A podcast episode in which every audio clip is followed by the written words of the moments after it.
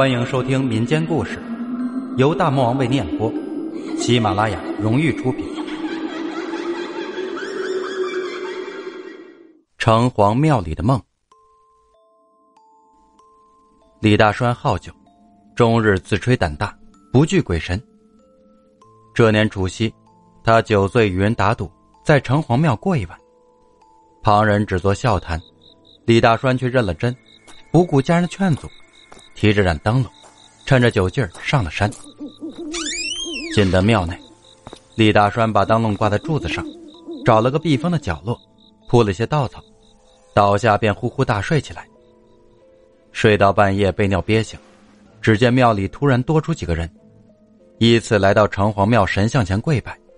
李大栓心里纳闷半夜三更的。怎么会有人来烧香？这十里八乡的，李大栓大半都认识。仔细一看，总共四个人。前面三个分别是东庄老锁匠、本村的李老根西庄的孙驼子。第四个瞅着面善，只是一时想不起在哪儿见过。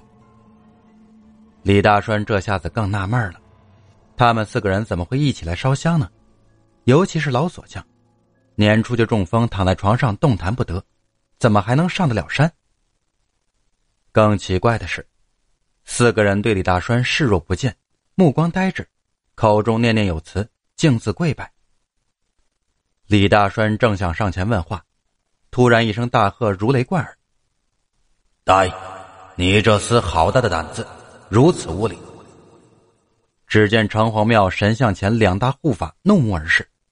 李大栓吓得一激灵，一下子惊醒，却原来是个奇怪的梦。李大栓不敢再待下去，回到家中，梦中情景依然十分清晰。李大栓告诉家人，老父亲沉思了很久，喃喃自语：“难道传说的事儿是真的？”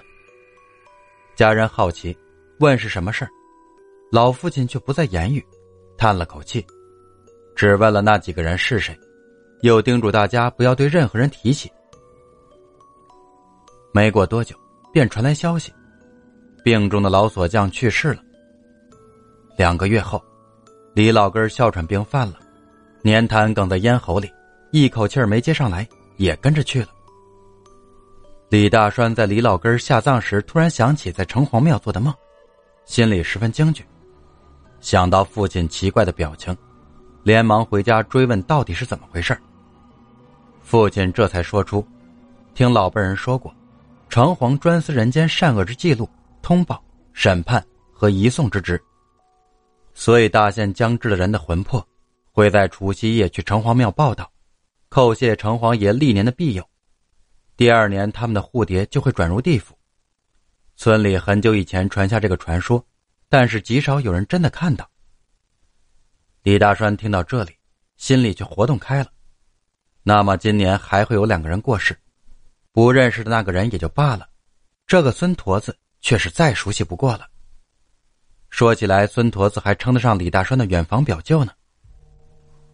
当日，李大栓便来到孙驼子家，孙驼子正埋头编着一只箩筐，地下到处扔着竹条、篾片。李大栓四下里看了看，笑着说。表舅，瞧这乱的，这家里没个女人还真是不行啊。这一下子戳到了孙驼子的痛处，他是个篾匠，手艺不赖，却因生性木讷，又是个驼子，四十几岁的人至今单身。他停下了手，阴着脸说：“你小子就是过来说风凉话的。”李大栓忙摆摆手：“表舅，我可是过来给您说个好事儿的。”孙驼子哼了一声，低下头继续编他的箩筐。李大栓见他不信，忙凑上一步，陪着笑脸说：“怎么说你也是我表舅不是？有好事我当然是第一个想到你了。是这么回事我媳妇娘家一个表姑三十几岁，丈夫死了两年了，婆婆小叔不待见，整天没个好脸色看，娘家又没脸回去了。”就想着再找一户合适的人家。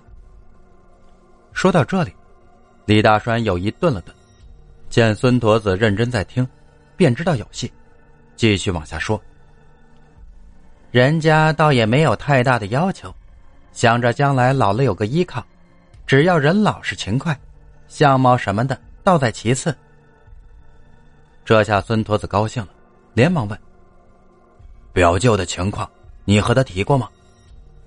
李大栓点点头，孙驼子喜出望外，一双手在围裙上拼命的擦了擦后，倒了杯茶给李大栓：“这这就麻烦你多费心了。”本集故事播讲完毕，别走开，下集更精彩。